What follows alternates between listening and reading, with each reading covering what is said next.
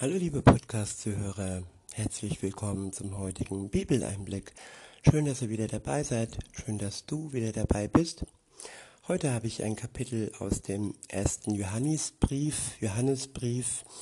Es ist das Kapitel 4 und ich benutze diesmal die Übersetzung Volksbibel von Martin Dreyer. Der erste Abschnitt ist überschrieben mit Wahrheit oder Lüge. Ab Vers 1 heißt es, ihr Lieben, eine Sache ist mir noch wichtig. Glaubt nicht alles, was euch einige Typen so erzählen wollen. Überprüft die Einstellung von diesen Menschen. Ob das, was sie sagen, wirklich von Gott kommt oder nicht. Es gibt einfach zu viel falsche Propheten in dieser Welt. Dass so einer wirklich von Gott kommt, und sein Geist in ihm ist, könnt ihr folgendermaßen austesten. Er wird daran glauben, dass Jesus als ganz normaler Mensch direkt von Gott zu uns gekommen ist. Ja, das ist der Test, der Christsein-Test. Und ja, wer an Jesus glaubt, wer daran glaubt, dass Jesus der Sohn Gottes ist und dass er direkt von Gott gekommen ist, dann könnt ihr ihm vertrauen. Gut, wenn er es nur vorgibt, dann könnt ihr ihn trotzdem durchschauen, wenn er das gesamte Bild von dem, was er sagt, ja, durchleuchtet mit dem, was ihr kennt aus der Bibel. Ob das mit dem übereinstimmt, was ihr selbst in der Bibel gehört habt. Und ja, weiter geht's. Es gibt einfach zu viel falsche Propheten in dieser Welt. Dass so einer wirklich von Gott kommt und sein Geist in ihm ist, ähm, könnt ihr folgendermaßen austesten. Er wird daran glauben, dass Jesus als ganz normaler Mensch direkt von Gott zu uns gekommen ist. Wer das nicht glaubt, und nicht dazu steht, hat mit Gottes Geist nichts zu tun. Ja, viele Religionen glauben nicht an den Sohn Gottes. Für viele, äh, beispielsweise der Islam, ist Jesus nur ein Prophet gewesen und eben nicht der Sohn Gottes. Und wer nicht an den Sohn Gottes glaubt, an seine Kreuzigung und an an seine Auferstehung vor allem auch, der hat nicht den Geist Gottes in sich. Er kommt sogar von der Gegenseite, heißt es weiter, vom Anti-Jesus. Also das ist der Gegner von Gott, der gefallene Engel. Das sind all die Mächte, all die ähm, ja, Kriegermächte, die mächtig ähm, daherkommen oder wirken, aber in Wirklichkeit gegen Gott, gegen Gott am Ende keine Chance haben, weil Gott die Welt schon besiegt hat am Kreuz. Er hat die Macht des Todes besiegt und all diese Mächte, all diese Anti-Jesusse, die es gibt, die Anti, der Antichristus, ja, das ist nur noch wie so eine Pendeluhr, die zu Ende pendelt, die zu Ende schwingt aber die Uhr an sich ist schon ausgeschaltet. Seit dem Zeitpunkt, als Jesus den Tod am Kreuz besiegt hat. Weiter heißt es, oder ich wiederhole mal den letzten Teil, er kommt sogar von der Gegenseite, vom Anti-Jesus. Ihr habt ja auch schon davon gehört, dass der noch kommen wird, oder? Er sollte ja irgendwann kommen, und jetzt ist er da in der Welt. Ihr gehört zum Glück zu Gott, meine Lieben. Ihr habt dieses Spielchen durchschaut. Ihr habt solche Leute besiegt. Denn der Geist Gottes, der in euch wirkt, hat viel mehr Kraft als der Geist von dieser Welt. Der Geist vom Anti-Jesus, also vom Antichrist. Und die Kraft, die wird nur, wie gesagt, vorgegaukelt und ja, das sind Wahrsagerei, das ist Zauberei, das sind ganz viele okkulte Dinge. Und dazu, dazu gehört auch, ja, das sind die Anfänge des Okkulten, der Wahrsagerei. Dazu gehören auch, ähm, ja, Horoskope. Das ist ein bisschen schon wie, dass man sich auf irgendeine Weisheit verlässt, auf die Zukunft verlässt, eine Vorausschau, eine sogenannte Vorausschau äh, meines Alltags. Ähm, und ähm, das hat aber nichts mit Gott zu tun. Das ist nicht die Weisheit Gottes.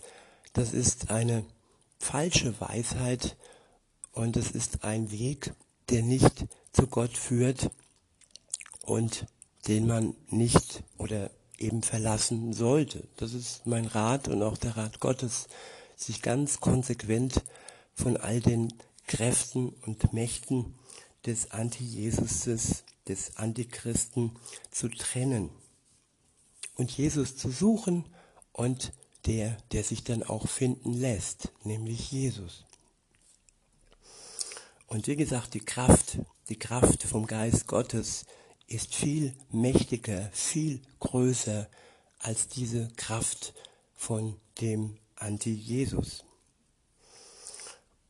von dem Geist der Welt. Wir leben zwar noch in der Welt, aber wer mit Jesus unterwegs ist, der hat schon die Brücke im Blick, den Übergang von dieser Welt in die ewige Welt, die neue Welt.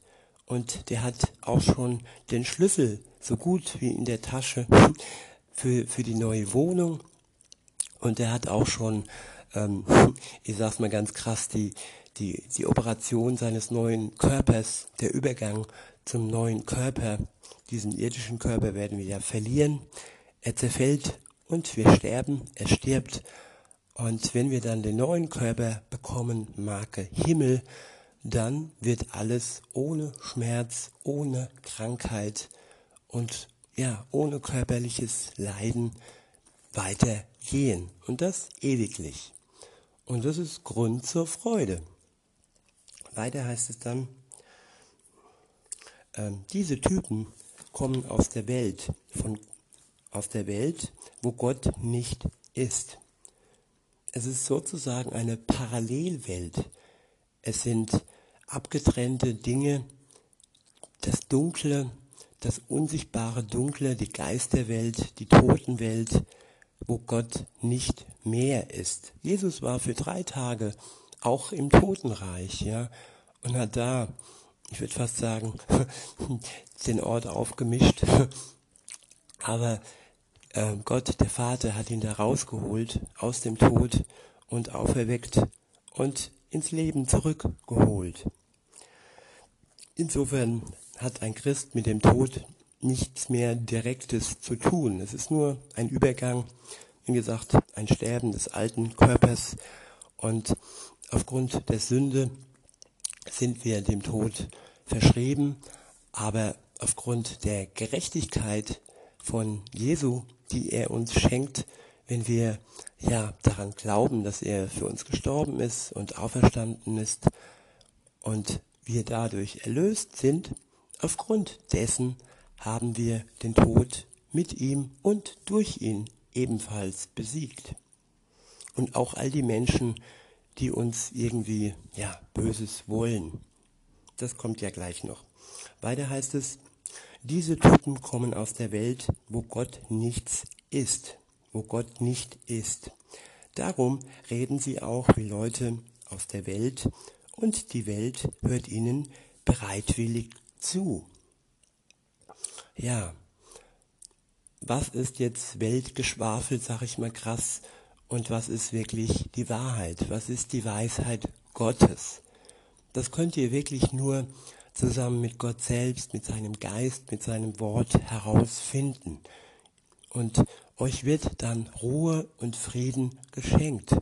Ihr durchschaut die Welt, durchschaut vieles, was so in den Medien äh, verzapft wird zum Beispiel und erkennt es als die Lüge, als Unwahrheit. Nicht alles, was dort geplappert wird, ist wahr, liebe Zuhörerin, lieber Zuhörer.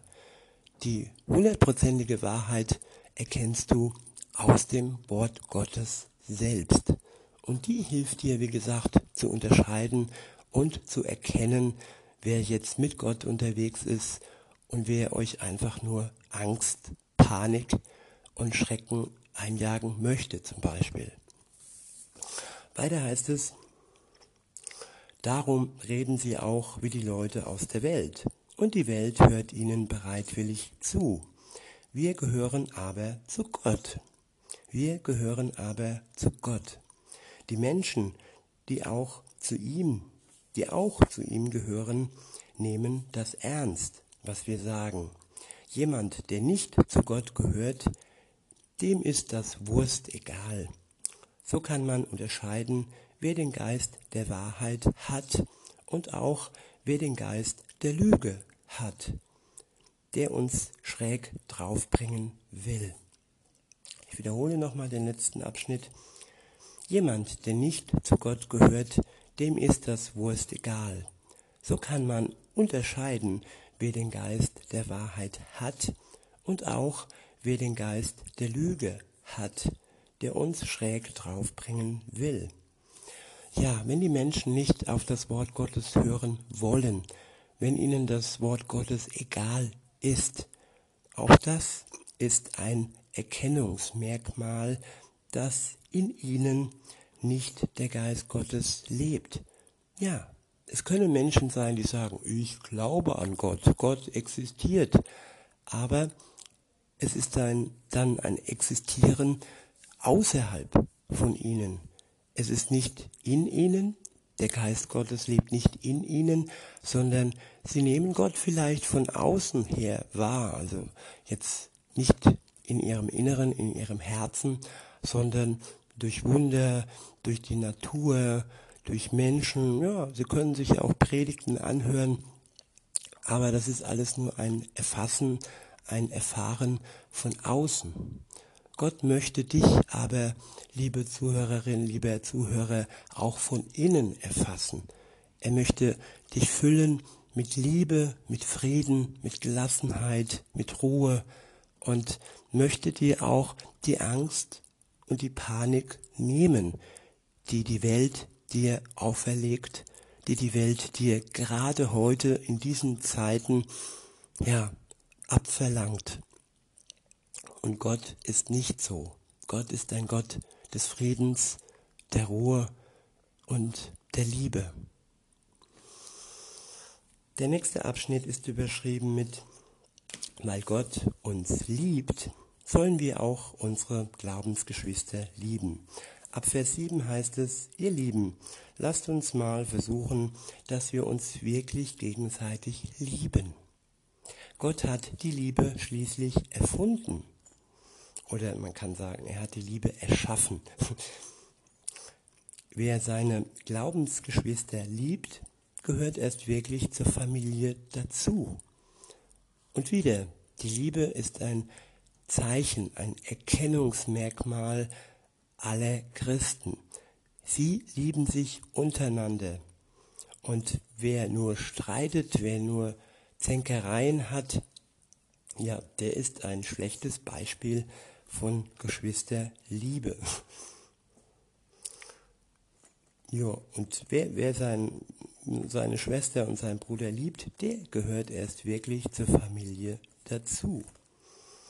Weiter heißt es, es ist ein Beweis dafür, dass er Gott kennt. Die Liebe beweist, dass wir Gott kennen, dass er in unserem Herzen seine Liebe ausgegossen hat und dass wir durch diese Liebe ähm, andere Menschen lieben können.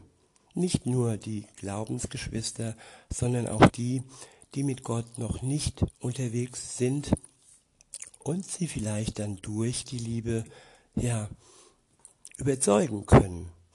Weil die Liebe überzeugt meiner Meinung, ja nicht nur meiner Meinung, sondern die Liebe überzeugt mehr als nur Worte.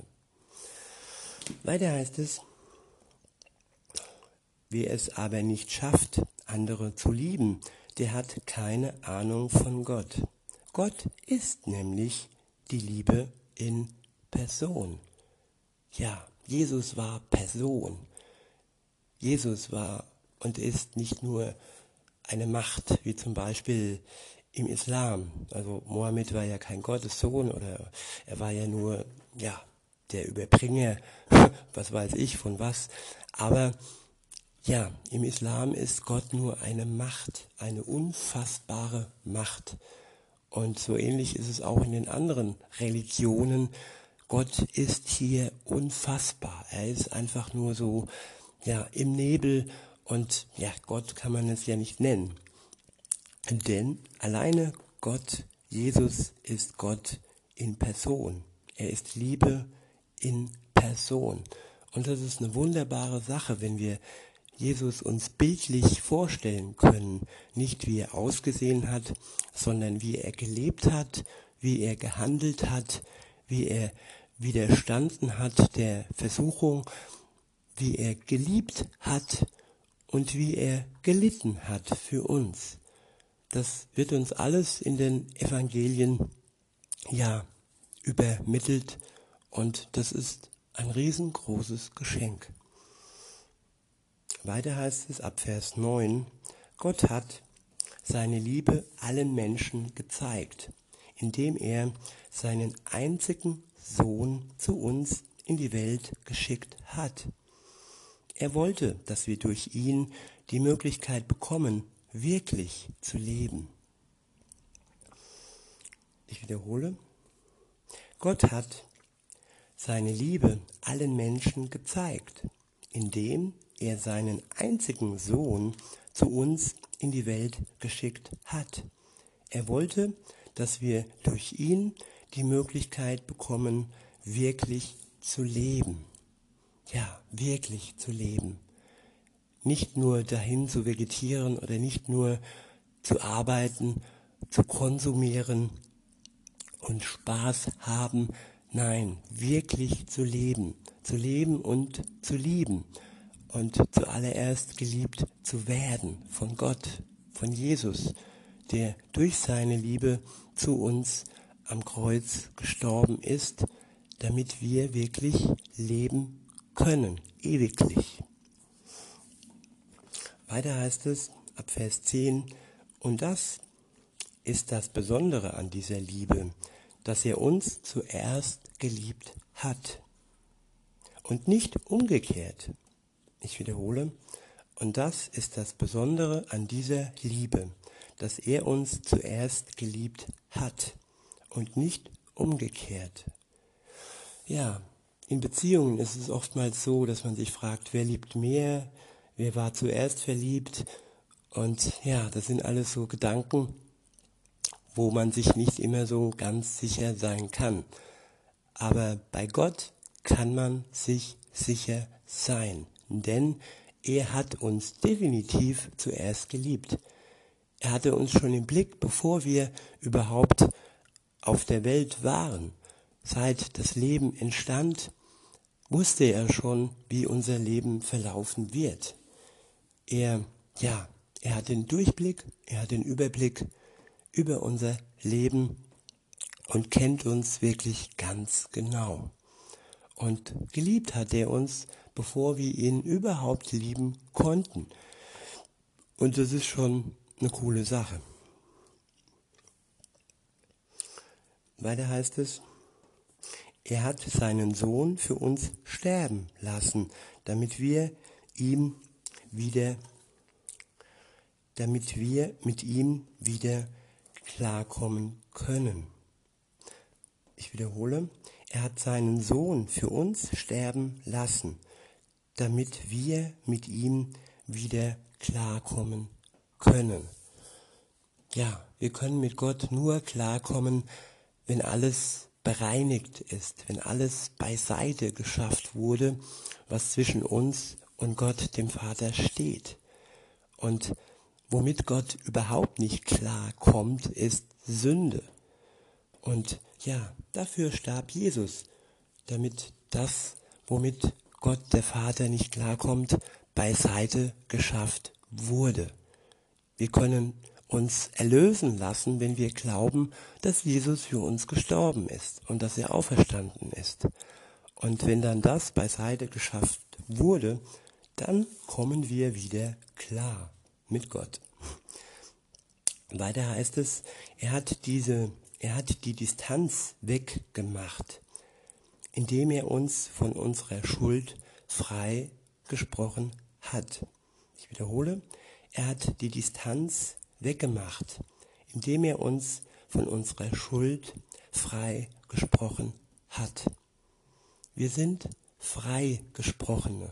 Das Urteil, der Richterspruch lautet Freispruch, Gnade.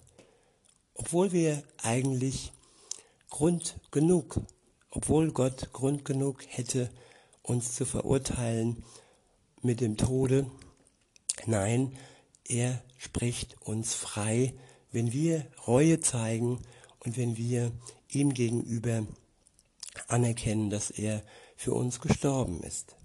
Dann sind wir frei. Ab Vers 11 heißt es, meine Freunde, wenn Gott uns so wahnsinnig liebt, dann sollten wir uns gegenseitig auch lieben, oder? Bisher hat niemand Gott wirklich sehen können, aber wenn wir so, ein, so eine Atmosphäre der Liebe untereinander haben, kann man erkennen, dass Gott mitten unter uns ist. Er bleibt bei uns und seine Liebe kommt bei uns voll zum Zug. Wiederhole. Bisher hat niemand Gott wirklich sehen können. Aber wenn wir so eine Atmosphäre der Liebe untereinander haben, kann man erkennen, dass Gott mitten unter uns ist. Er bleibt bei uns und seine Liebe kommt bei uns voll zum Zug. Der Beweis, dass wir mit ihm ganz super eng verbunden sind, ist, dass er uns seinen Geist gegeben hat. Wir haben es selber gesehen und könnten als Zeugen dafür auftreten. Der Vater hat seinen Sohn geschickt, um die ganze Welt zu retten.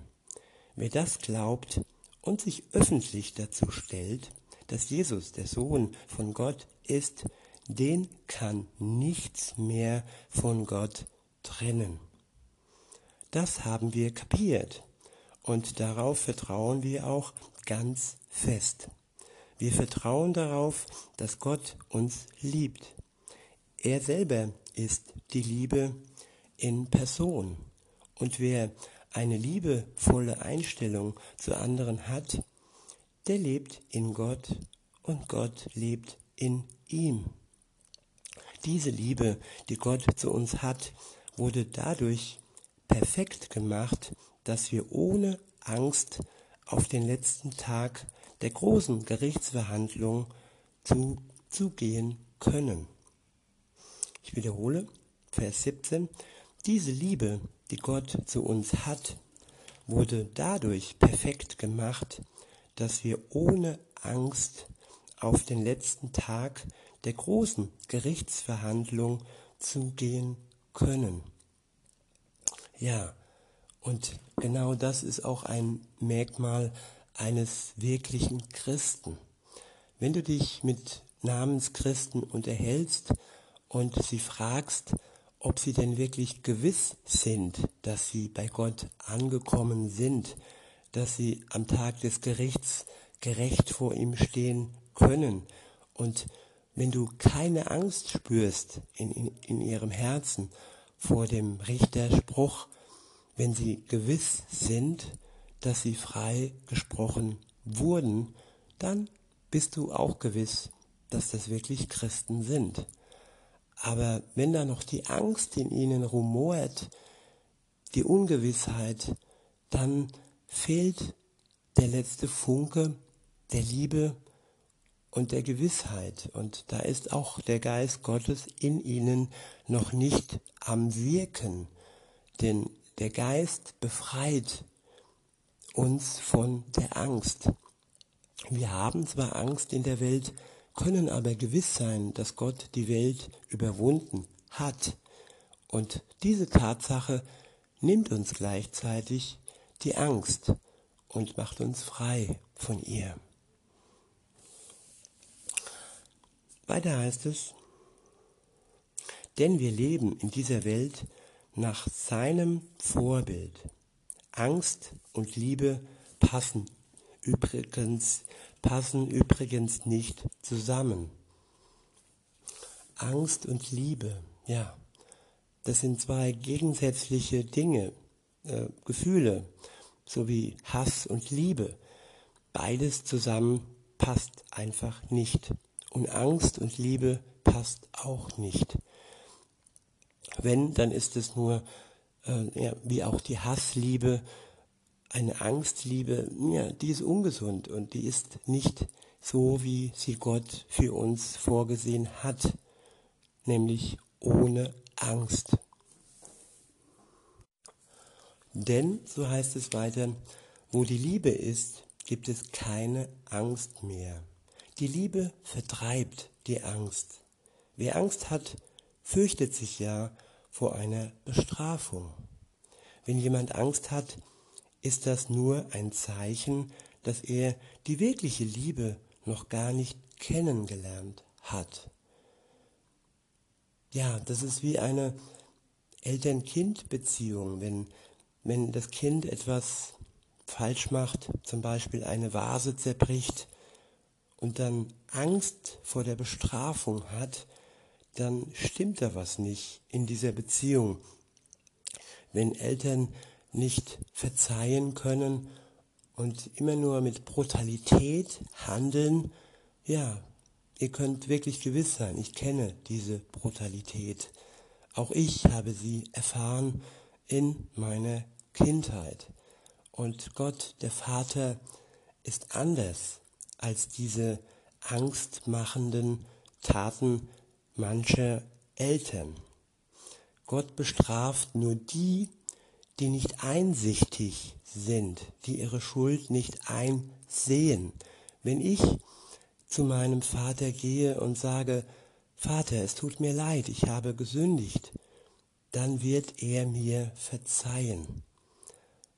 Und dann muss ich auch nicht zittern vor der Bestrafung, die wirklich nur die trifft, die uneinsichtig sind. Klar, da ist Gott gerecht und da wird er auch nicht äh, irgendwas gerade sein lassen, was krumm ist. Gott ist heilig und Gott kann mit der Sünde nicht klar kommen. Weiter heißt es, wenn jemand Angst hat, ist das nur ein Zeichen, dass er, dass er die wirkliche Liebe noch gar nicht kennengelernt hat. Leute, lasst uns lieben. Ja, lasst uns leben, den Spruch kennen wir schon, aber lasst uns lieben? Tja, den sollten wir uns auch verinnerlichen, dass das Leben ohne Liebe einfach nicht so viel wert ist oder fast sogar wertlos ist. Weiter heißt es, Gott hat uns schließlich als erster geliebt. Er hat es uns vorgemacht. Wenn jetzt jemand behauptet, ich liebe Gott, dabei aber seinen Glaubensbruder hasst, dann kann er nur, eine, nur ein Lügner sein. Wer es nicht schafft, seinen Bruder zu lieben, den man ja wenigstens sehen kann, wie soll er dann bitte in der Lage sein, Gott zu lieben, den, den, den, den kann man ja nicht mit seinen Augen, mit seinen eigenen Augen sehen, zumindest noch nicht. Wenn er wiederkommt, dann schon. Weiter heißt es, das ist ein Gesetz, was wir direkt von Jesus bekommen haben. Wer Gott liebt, der muss auch seinen Bruder lieben. Oder man kann sagen, der kann auch seinen Bruder lieben. Von muss ähm, darf hier nicht die Rede sein. Und es geht immer um die Liebe und die Liebe befreit uns vom Muss.